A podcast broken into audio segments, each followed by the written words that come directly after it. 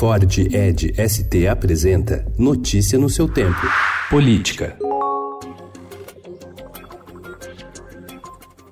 A promotora Simone Sibilho, do Ministério Público do Rio de Janeiro, afirmou ontem que o porteiro do condomínio, onde o presidente Jair Bolsonaro tem uma casa, deu informação falsa ao envolvê-lo com um dos acusados de matar a vereadora Marielle Franco e o motorista Anderson Gomes. A prova técnica produzida e juntada aos autos demonstra que quem autoriza a entrada de Elcio no condomínio é Rony Lessa. Por que, que o porteiro deu esse depoimento? Se ele se equivocou, se ele esqueceu, se ele mentiu, ele pode esclarecer novamente. A citação gerou forte reação de Bolsonaro, que durante viagem ao Oriente Médio usou as redes sociais para rebater a acusação e anunciar a intervenção do ministro da Justiça Sérgio Moro.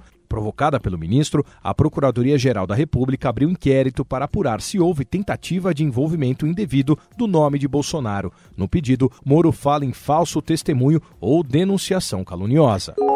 Escalado pelo presidente da Câmara, Rodrigo Maia, um grupo coordenado pela deputada Tabata Amaral, do PDT de São Paulo, apresentou a líderes da casa anteontem uma série de propostas de combate à pobreza, com ações em setores como educação, trabalho, geração de renda e saneamento básico. A iniciativa é uma tentativa de Maia para buscar o protagonismo na agenda social no momento em que o governo de Jair Bolsonaro se prepara para enviar ao Congresso medidas amargas, com os pacotes fiscal e administrativo levando adiante o seu plano de ajuste e reforma do Estado.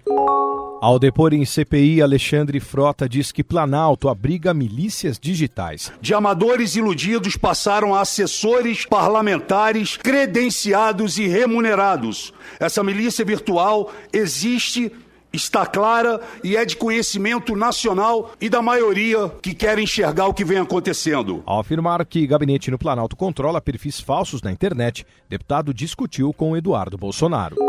O ministro da Justiça, Sérgio Moro, antecipou que pedirá a retirada do trecho que prevê a possibilidade de prisão após condenação em segunda instância no pacote anticrime em tramitação no Senado, a depender do resultado do julgamento sobre o assunto no Supremo Tribunal Federal. Apesar de ter assumido a pasta prometendo patrocinar a proposta, um dos pilares do pacote da Lava Jato, Moro quer evitar conflitos com a corte. O poder, as diferentes formas como ele se manifesta e o impacto que ele gera no cotidiano foram alguns dos temas debatidos por políticos, juristas, economistas e personalidades da comunicação no evento Estadão Summit Brasil O que é o Poder, organizado pelo Estado e realizado ontem no pavilhão 1 da Bienal, no Parque do Ibirapuera, na zona sul de São Paulo. Uma das autoridades presentes ao evento, o presidente do Supremo Tribunal Federal, ministro Dias Toffoli, fez uma defesa enfática do poder judiciário e disse que as corporações e a burocracia ocuparam o espaço da elite nacional e dos partidos políticos na formulação de um projeto de nação. Notícia no seu tempo. É um oferecimento de Ford Edge ST, o SUV que coloca performance na sua rotina até na hora de você se informar.